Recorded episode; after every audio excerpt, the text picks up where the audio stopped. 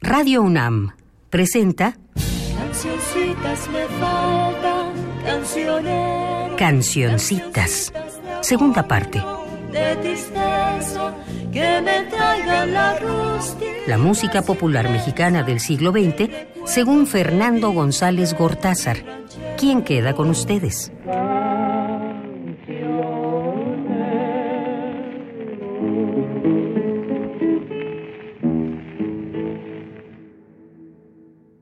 Estamos entrando al 34 programa de Cancioncitas 2, en el que concluiremos la revisión del año 1927. Bienvenidas, bienvenidos sean. Entre los nacidos en este año 1927 figura Hugo Avendaño, originario de Tuxpan, Veracruz. Murió en 1998 en la Ciudad de México. Fue un barítono bastante popular que se inició, como tantos, cantando ópera.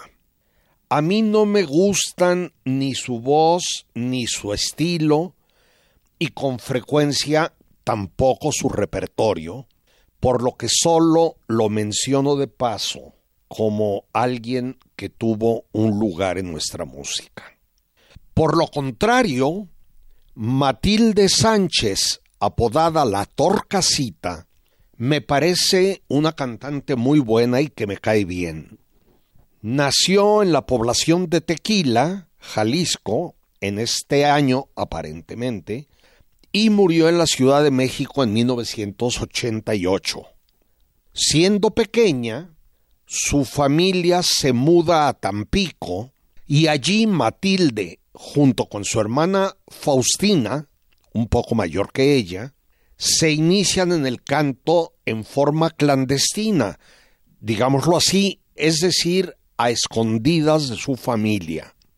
Forman el dueto Las Tapatías, ganan un concurso de canto infantil allá y acompañadas por su madre, vienen después a la capital teniendo nueve y doce años de edad para conseguir el ansiado contrato, ansiado por todo mundo, en la XEW. Después de las consabidas dificultades y de una audición exitosa, son aceptadas.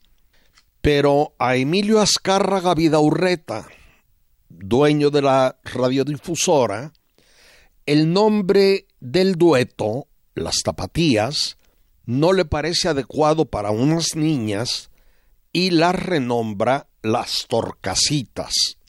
Recordemos que se da el nombre de torcas o torcasa a varias especies de paloma originarias de Europa y Asia naturalizadas en México.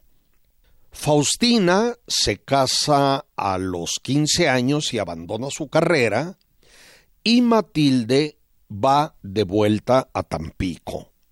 No mucho después se presenta allá la empresa del ventrílocuo Paco Miller, llevando como gran estrella a Lucha Reyes, cuyo alcoholismo llegaba al grado de no poderse presentar en algunas funciones.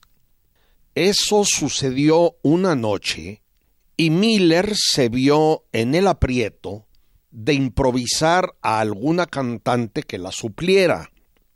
Alguien de su equipo recordó que en Tampico vivía una de las torcasitas.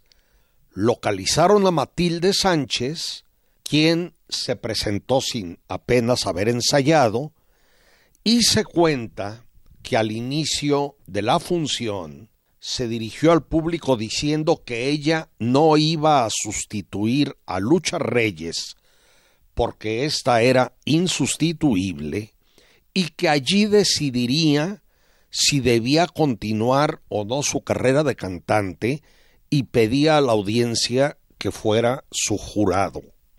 El público la aprobó y la Torcasita inició dos cosas.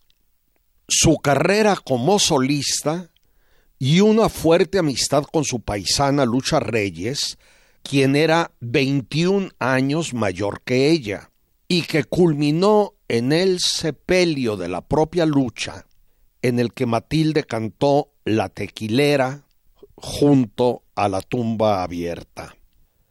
Voy a poner a la torcasita interpretando Dos palomas al volar, pieza firmada por un compositor de nombre Juan Gaitán, del que no tengo información alguna, excepto que fue también autor de los primeros narcocorridos que conocemos, entre ellos uno llamado El Contrabandista, grabado en 1934.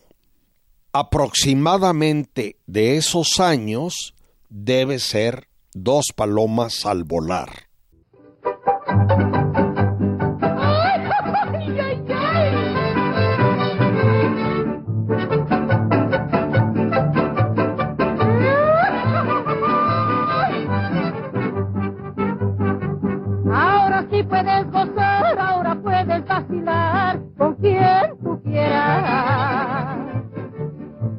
Nada quiero de tu amor, ni me vuelven a engañar tus caricias traicioneras. Ahora sí puedes gozar, ahora puedes vacilar con quien tú quieras. Nada quiero de tu amor, ni me vuelven a engañar tus caricias traicioneras. Dos palomas al volar dejaron su palomar en el No pudieron regresar y al fin de tanto volar encontraron nuevo nido.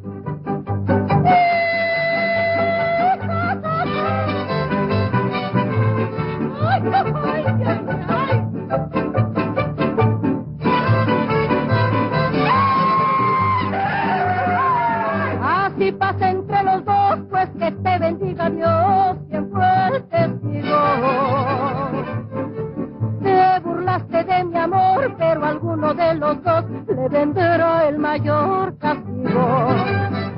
Así pasa entre los dos, pues que te bendiga Dios quien fue el testigo.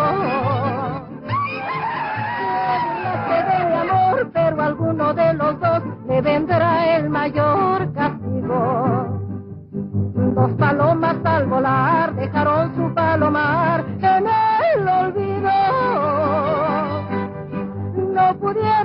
al fin de tanto volar nuevo nido. Igualmente, en este año 27 nace Marina Herrera Aragón, una voz hermosa, suave de nuestro bolero, aunque con cierta tendencia a un canto excesivamente lento que no me hace feliz. Se inició también casi niña y fue apodada Marilú, la muñequita que canta, tal vez por el locutor Rafael Águila. Había nacido en Cárdenas, San Luis Potosí, y según creo, según creo, todavía está viva se inició profesionalmente por 1939 y fue una intérprete de Alfredo Núñez de Borbón, especialmente, pero también de Gonzalo Curiel, Federico Baena y José Sabre Marroquín, entre otros. Apareció en varias películas y como intérprete, como cantante, hizo una larguísima carrera de más de tres cuartos de siglo. Aún en su casi vejez, conservaba una voz más que decorosa. Y voy a ponerla con una composición de Federico Baena. Vete, por favor.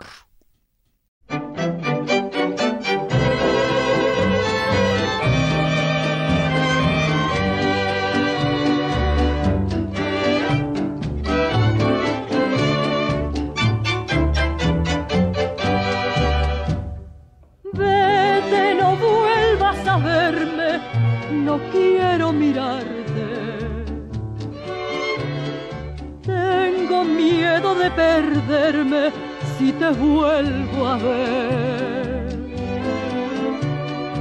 La huella de tu amor martirizante aún vive palpitante en mi querer. Vete ese bueno conmigo, comprende mi pena. Bien sabes que es mi condena vivir sin tu amor. Llegas muy tarde a buscarme, mi vida está muerta. Tú la mataste al dejarme.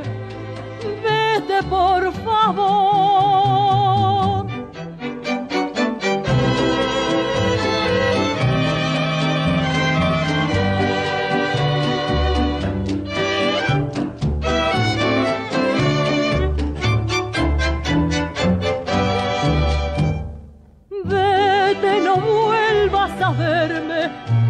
Quiero mirarte. Tengo miedo de perderme si te vuelvo a ver. La huella de tu amor martirizante aún vive palpitante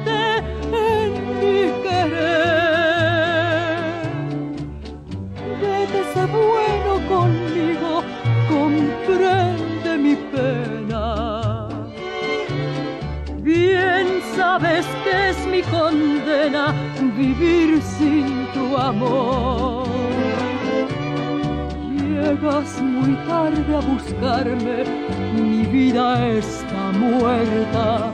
Tú la mataste al dejarme. Vete por favor.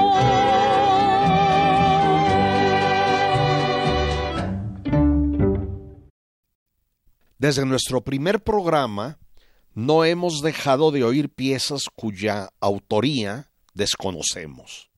La música anónima formaba la mayoría de lo que el pueblo escuchaba, componía, tocaba, cantaba.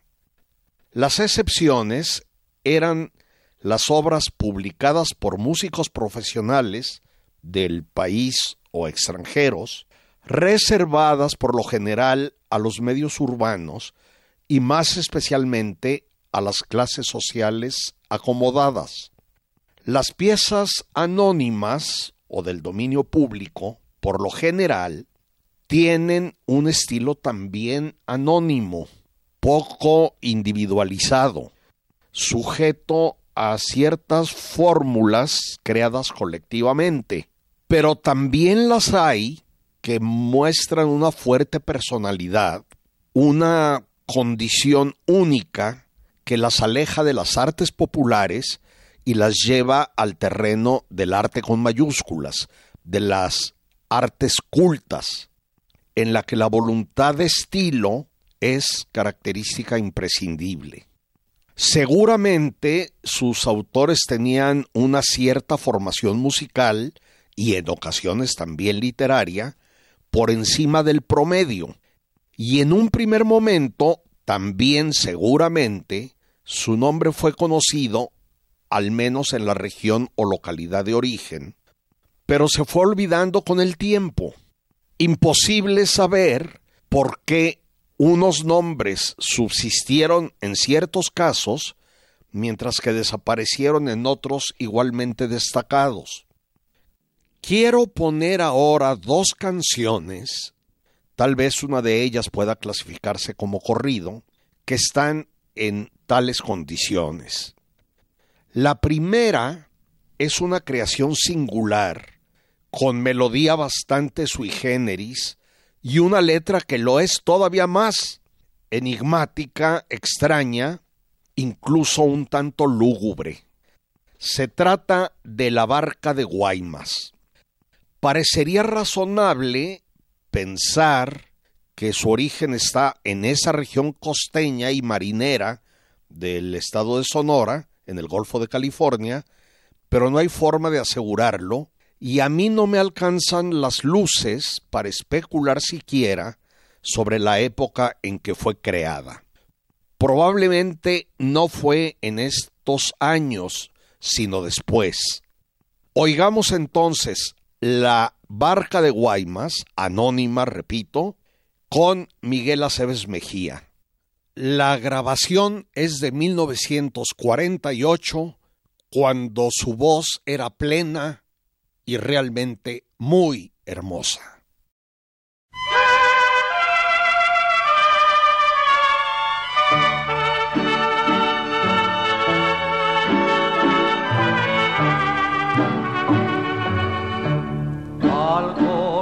Del remo se agita en las olas ligera la barca y al ruido del agua se ahonda mi pena y solloza mi alma. Por tantos pesares mi amor angustiado llorando te llama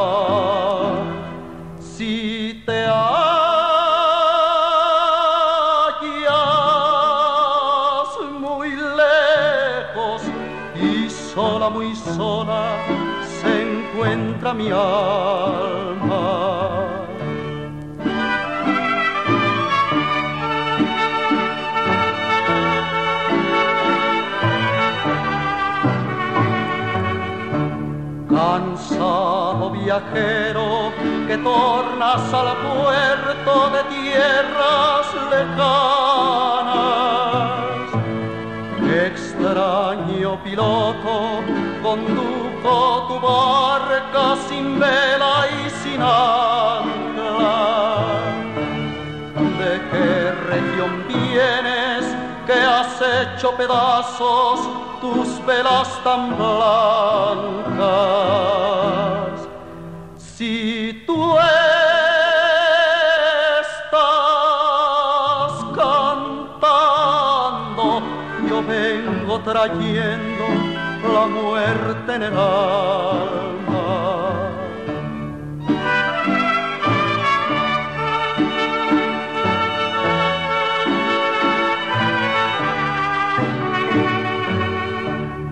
Yo soy el marino que alegre de Guaymas salió una mañana,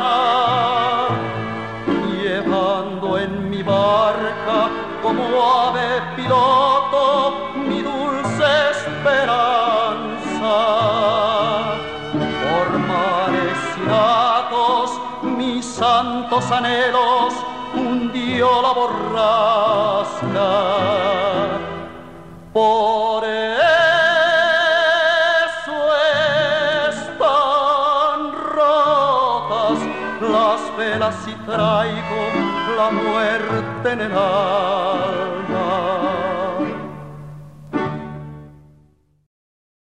La segunda canción de las características que he mencionado es El adiós del soldado. En este caso se trata de una canción o canción corrido, obviamente derivada de la Revolución Mexicana, pero con un estilo mucho más moderno que las piezas de esa época. Es, según creo, una pieza de tema muy tangencialmente revolucionario, nada más. Al igual que la barca de Guaymas, su calidad es muy grande y también su originalidad y su personalidad individualizada. Debo aclarar una cosa. La versión que voy a poner es la excelente, magnífica del trío Calaveras. Sin embargo, este trío suprimió la última estrofa que a la letra dice, se ve vagar la misteriosa sombra que se dirige al pie de la ventana y murmura, no llores ángel mío, que volveré mañana. Esto convierte el adiós del soldado en un corrido de fantasmas, de los que por cierto hay muchos. Espero que oigamos otro en su momento. Por lo contrario, la versión de los calaveras es de un conmovedor romanticismo y triste como la barca de Guaymas. Oigamos entonces la anónima El adiós del soldado.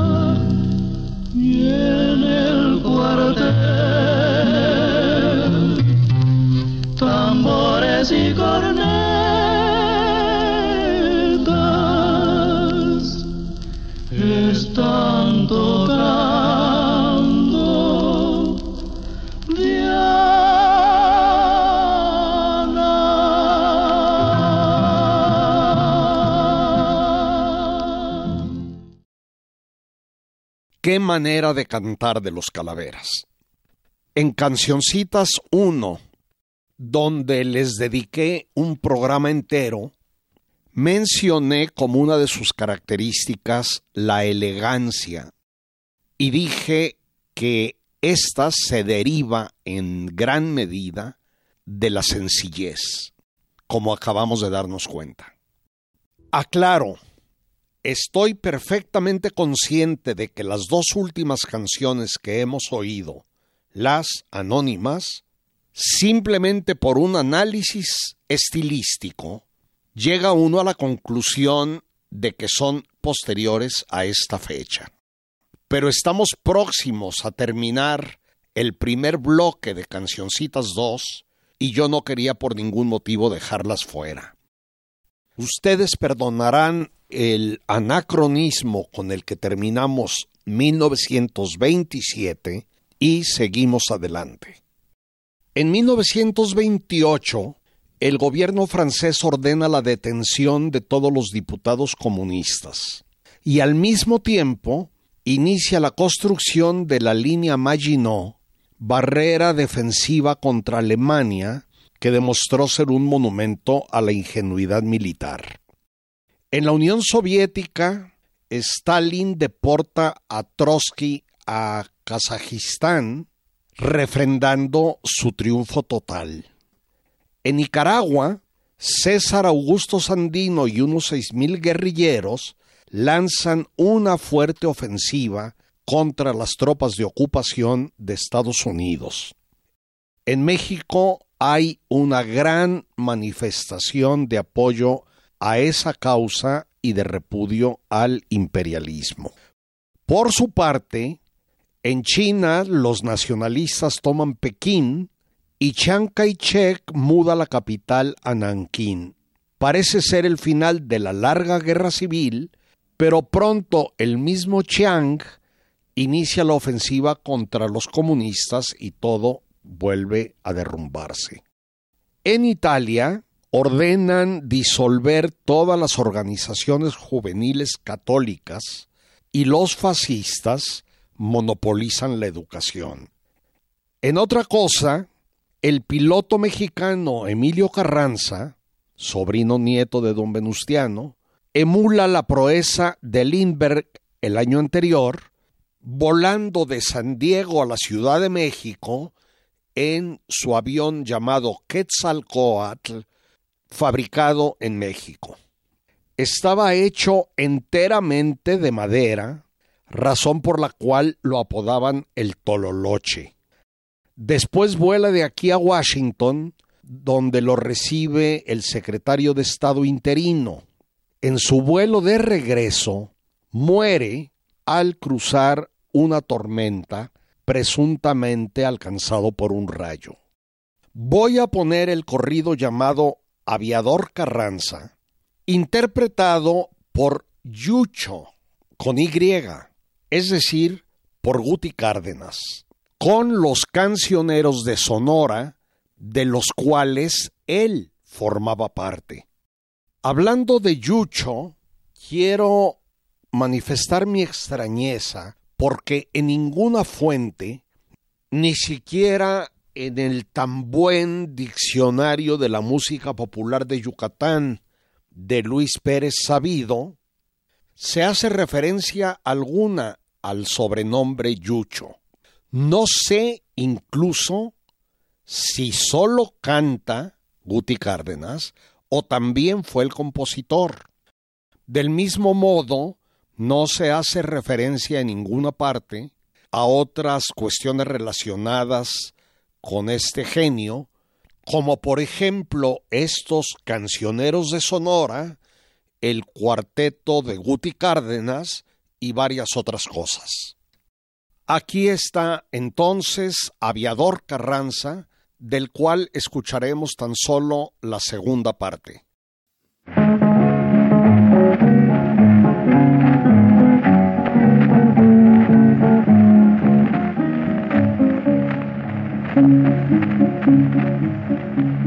La ciudad interior en gran recepción, contenta y triunfal, rindió admiración.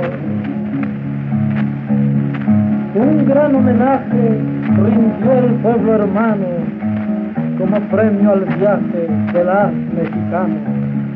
Un gran homenaje rindió al pueblo hermano como premio al viaje de la de México. Carranza, Carranza, tu pueblo te llora, tu trágica muerte, tu patria deplora.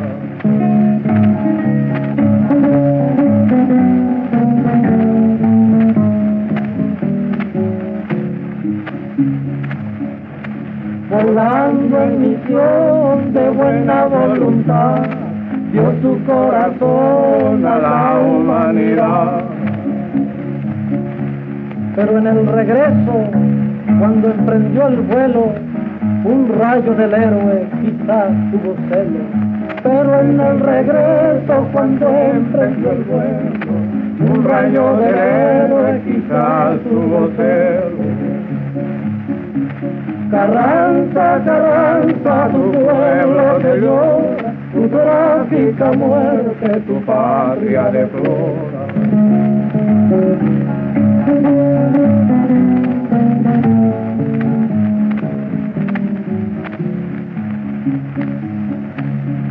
Pero si la suerte un día le falló, el valor en cambio nunca le faltó.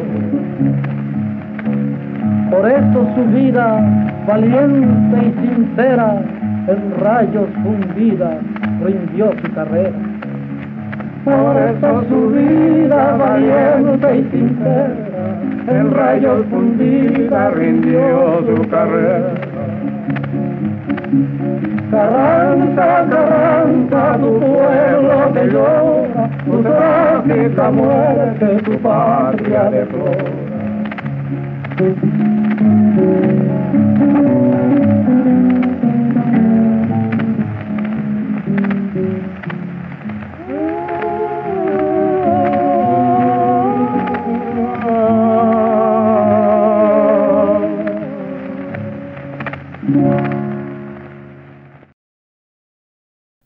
Siguiendo con el año 1928, el fundamentalismo religioso asoma su horrenda cara en varios frentes.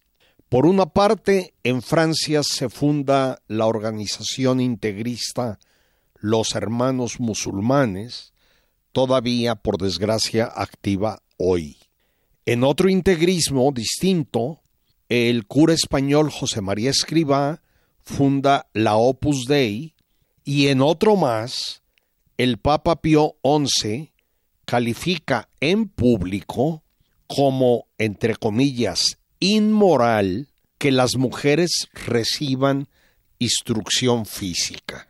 Y algo aún más inusitado si cabe. La Corte Suprema de Canadá determina que de acuerdo con la ley, las mujeres no son individuos. De nuevo cambiando de tema, por fin en Estados Unidos ponen fuera de la ley al Ku Klux Klan, pese a lo cual nunca ha pagado por sus innumerables y repugnantes crímenes. En Colombia masacran a unos 1.800 trabajadores en huelga contra la compañía United Fruit, que mantuvo en estado de semiesclavitud a buena parte de Centroamérica por muchos años. En el Ártico, en operación de rescate, desaparece el explorador noruego Amundsen, líder de la primera expedición que llegó al Polo Sur en 1910-1912 y primero también en llegar sin disputa a ambos polos. En el Reino Unido se concede el voto femenino. En otros terrenos, el doctor Fleming descubre la propiedad antibiótica del hongo penicillium y crea la milagrosa penicilina. En Estados Unidos nace el ratón Mickey, que en México llamábamos ratón Miguelito, en un pionero corto sonoro de dibujos animados. En otra cosa de cine se filman Octubre de Einstein, El Circo de Chaplin, mueren el arquitecto italiano Adamo Boari, autor de los Palacios de Bellas Artes y de Correos de la Ciudad de México, el filósofo alemán Max Scheller, el gran poeta y horrible ser humano veracruzano Salvador Díaz Mirón, el colombiano José Eustaquio Rivera, autor de La Vorágine, y en otra cosa, el físico italiano Enrico Fermi publica su introducción también pionera a la física atómica. En México, en una sagaz medida política, se funda el Partido Nacional Revolucionario, primer antecedente del PRI. En julio, Álvaro Obregón es reelegido presidente de acuerdo con la modificación constitucional que el año anterior aprobó el Congreso, y el 17 de ese mismo mes, unos pocos días más tarde, celebrando su victoria en el restaurante La Bombilla en San Ángel, es asesinado por el dibujante y fanático religioso José de León Toral, a quien aprenden y encarcelan. Detienen también como cómplice a la monja capuchina Concepción de la Yata, conocida como la Madre Conchita, por cierto, entre paréntesis, superiora en el clandestinaje del convento que décadas más tarde don Luis Barragán convirtiera en una de las obras maestras de la arquitectura del siglo XX. Esta monja pasó trece años en las Islas Marías, donde se casó con un preso por los mismos delitos y dejó los hábitos. Pero volviendo al crimen contra Obregón, que fue un terremoto en nuestra vida pública, la orquesta típica dirigida por Alfonso Esparza Oteo interpretaba en el momento de su muerte la canción anónima El Limoncito, que era la preferida del presidente reelecto. En Cancioncitas 1 la escuchamos en un solo de arpa y ahora quiero ponerla con su letra en la interpretación de el trío Garnica Asensio.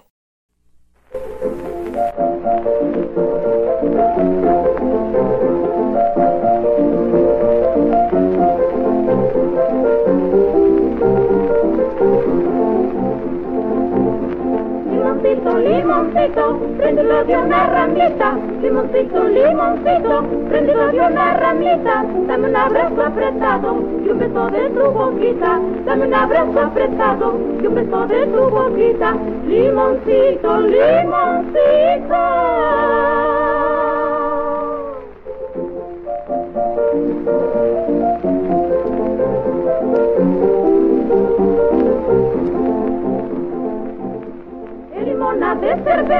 Para que tiña morado. El limón ha de ser verde para que tiña morado. El amor para que dure debe ser disimulado. El amor para que dure debe ser disimulado. Limoncito, limoncito.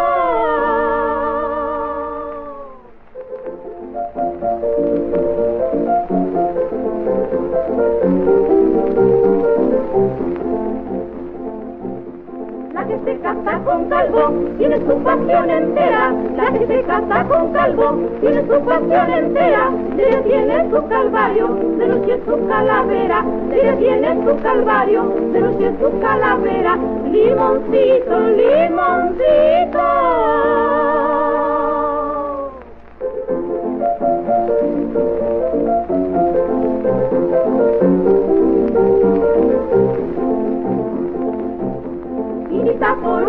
Noche me cobraste cuatro reales. Quinita por una noche me cobraste cuatro reales. Quinita no seas tan cara, yo puse los materiales. Quinita no seas tan cara, yo puse los materiales. Limoncito, limoncito.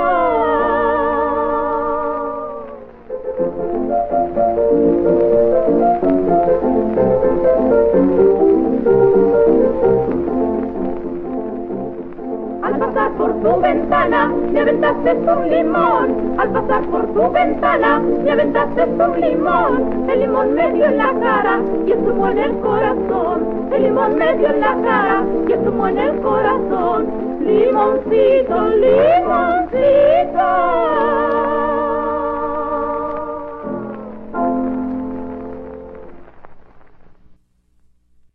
Al asesino de Obregón, José de León Toral, también se le compusieron corridos, uno de los cuales, muy elogioso, se escuchó en Cancioncitas 1.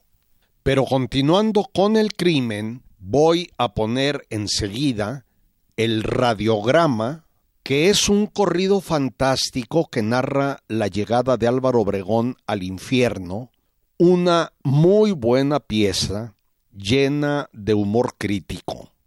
Les sugiero que pongan atención a la letra, que repasa a 17 personajes y varios de los principales crímenes de este líder revolucionario con enorme ingenio.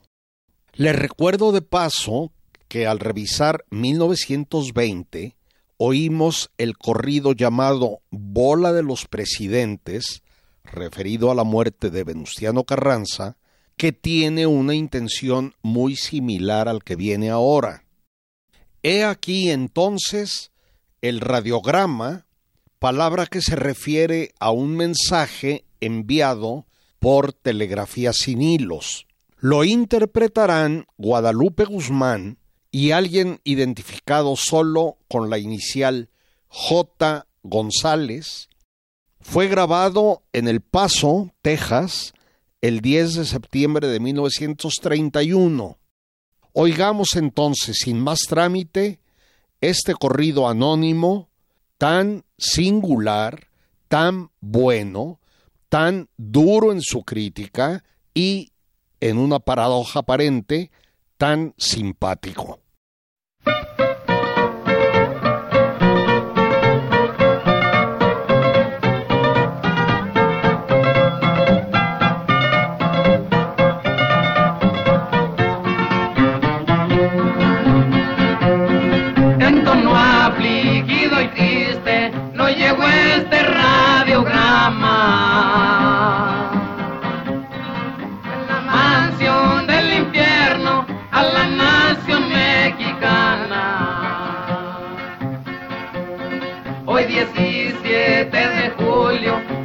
En un gran avión.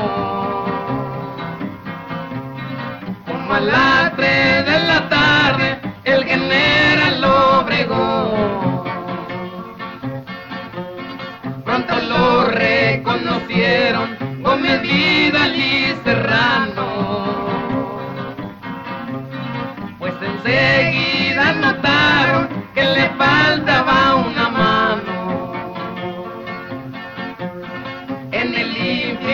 Obregón hizo estas declaraciones. Tras de mí viene en camión el compañero Morones, con apoyo del Ludel quiso recobrar la fama.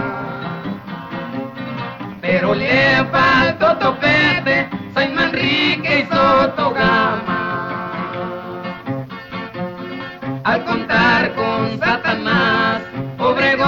Creó confianza.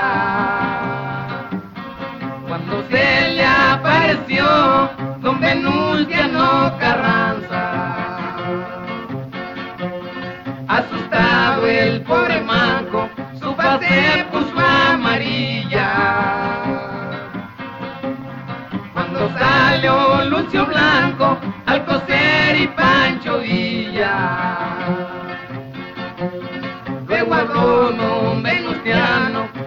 jefe que había sido. Vengan Gómez y Serrano a juzgar a este individuo.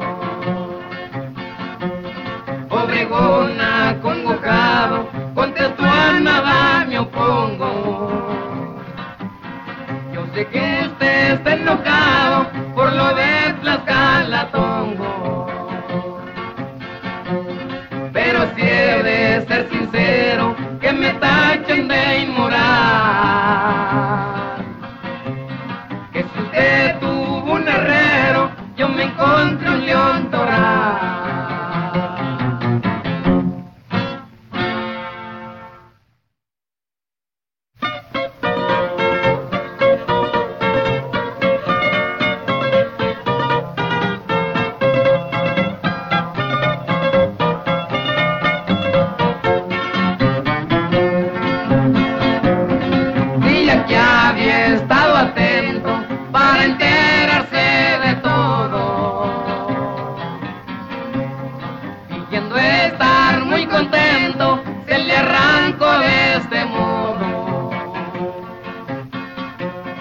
Un jefe de regimiento, tú le mandaste pagar.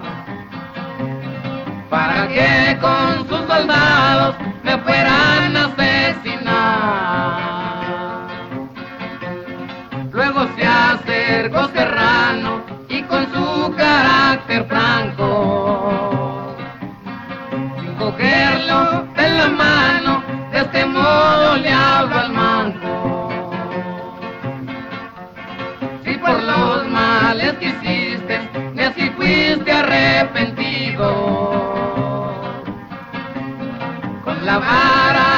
dice, con esa fuiste medido.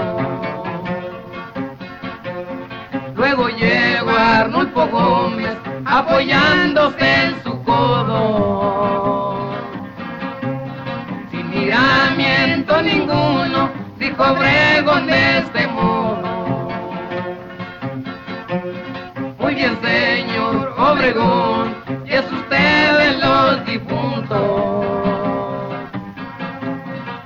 se llegó la ocasión en que estemos todos juntos.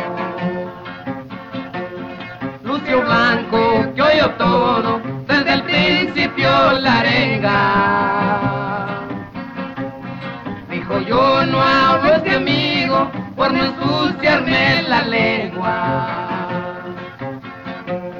Vidal Peralta y Quijano y Martínez de Escobar. Con el lucero y serrano fueron a deliberar.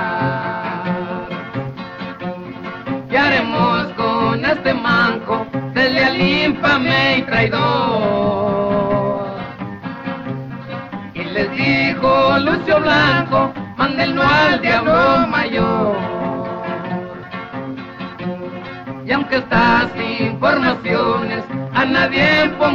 espanto,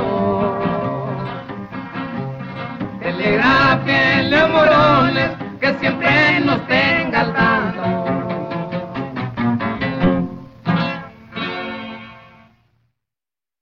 En su cuarto y último informe presidencial, Plutarco Elias Calles propone, abro comillas, pasar de un sistema más o menos velado de caudillos a un más franco régimen de instituciones. Sin embargo, él sería el próximo caudillo y el último hasta ahora. El país estaba en una condición verdaderamente caótica y las facciones gubernamental y clerical continuaban su guerra sanguinaria. En resumen, la Revolución Mexicana, o lo que quedaba de ella, se había convertido en un desastre.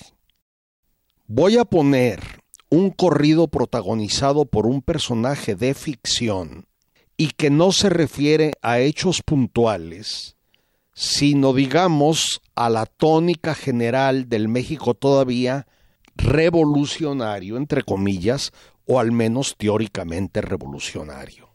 Se trata de Catarino Maravillas, que originalmente fue un poema del escritor Miguel N. Lira, que he visto fechado en 1960, es decir, es muy tardío, pero se trata de un dato falso, ya que fue publicado por don Vicente T. Mendoza en su libro El corrido mexicano seis años antes, en 1954.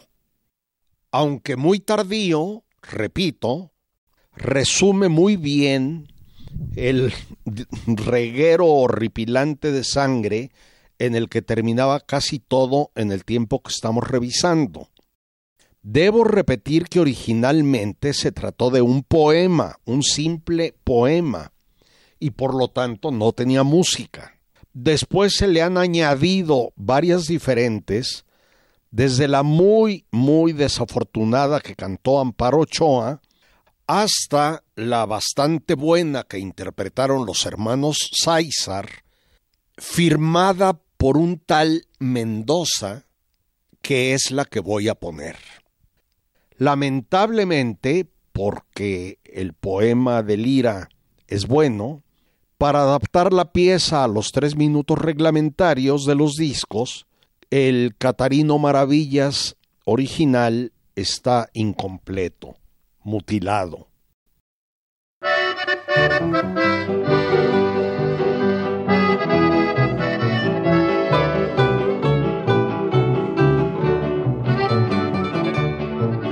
Catarino Maravillas, Catarino Maravillas, de noche cruzó a la mar, ay sí, ay no.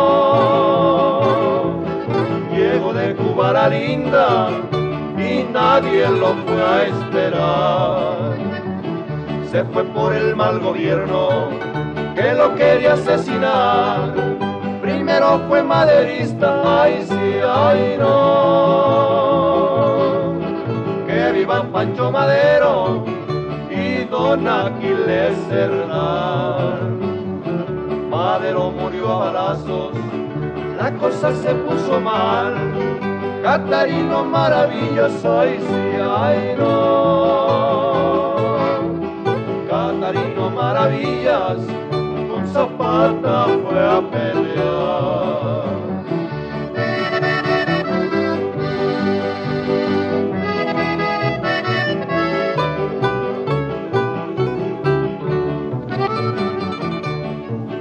Zapata murió a balazos, la cosa se puso mal, pero quedaba Carranza, ay sí, ay no. Pero quedaba Carranza y con Carranza fue a dar. Montaña azul del domingo, lunes al obre del mar, combate que empieza el martes, ay sí, ay no blanco sábado en sosiego, sin pólvora al despertar. Carranza murió a balazos, la cosa se puso mal. Catarino Maravillas, ay sí, ay no. Catarino Maravillas, con Villa se fue a pelear.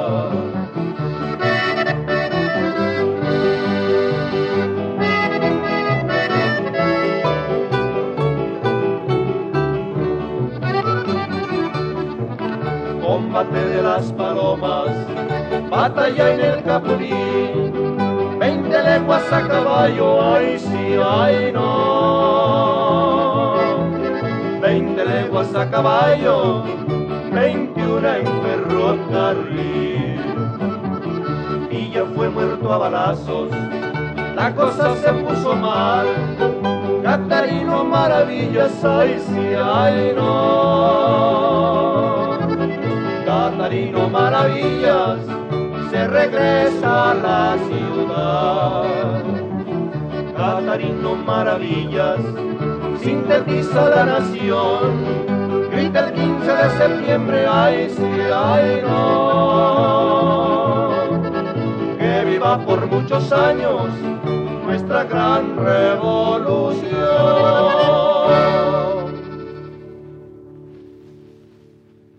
El tal Catarino Maravillas era un oportunista sin ninguna ideología definida que pasaba de luchar con un líder a hacerlo al día siguiente con el peor enemigo de éste. ¿Qué cantidad de Catarinos Maravillas existe en el día de hoy? Ante el magnicidio, el Congreso nombra presidente provisional al abogado tamaulipeco Emilio Portes Gil, secretario de Gobernación con Calles, quien convoca a elecciones para el año siguiente. Con el gobierno del citado Portes Gil, da inicio la etapa conocida como Maximato, que abarcó de este 1928 a 34 y que incluyó tres presidencias. Primera, el interinato de Emilio Portes Gil después de el crimen contra Obregón, luego la presidencia de Pascual Ortiz Rubio a consecuencia de elecciones y luego de la renuncia de este, el nuevo interinato de Abelardo L. Rodríguez. En diferentes grados fueron gobiernos títeres de Plutarco Elias Calles, de cuyo apodo jefe máximo de la Revolución Mexicana deriva la palabra maximato. En esa situación del país, es natural que más de un compositor se evadiera soñando con utopías, con mundos ideales. De entre esa temática he escogido la ciudad de Jauja. Sabemos que Jauja es el nombre que se da a una situación o sobre todo a un lugar paradisíaco y es una canción cuyo autor desconozco. Fue grabada en San Antonio, Texas, un poco después, en 1930, pero encaja bien ahora. Sus intérpretes son dos desconocidos llamados Pantaleón Ramos y Manuel Treviño. De nuevo es una pieza larga y oiremos solo la primera mitad.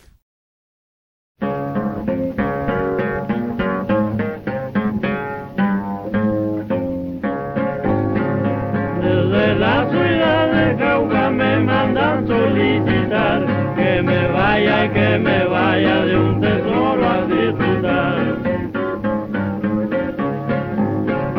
Desde la ciudad de Cauca me mandan solicitar que me vaya, que me vaya de un tesoro a disfrutar.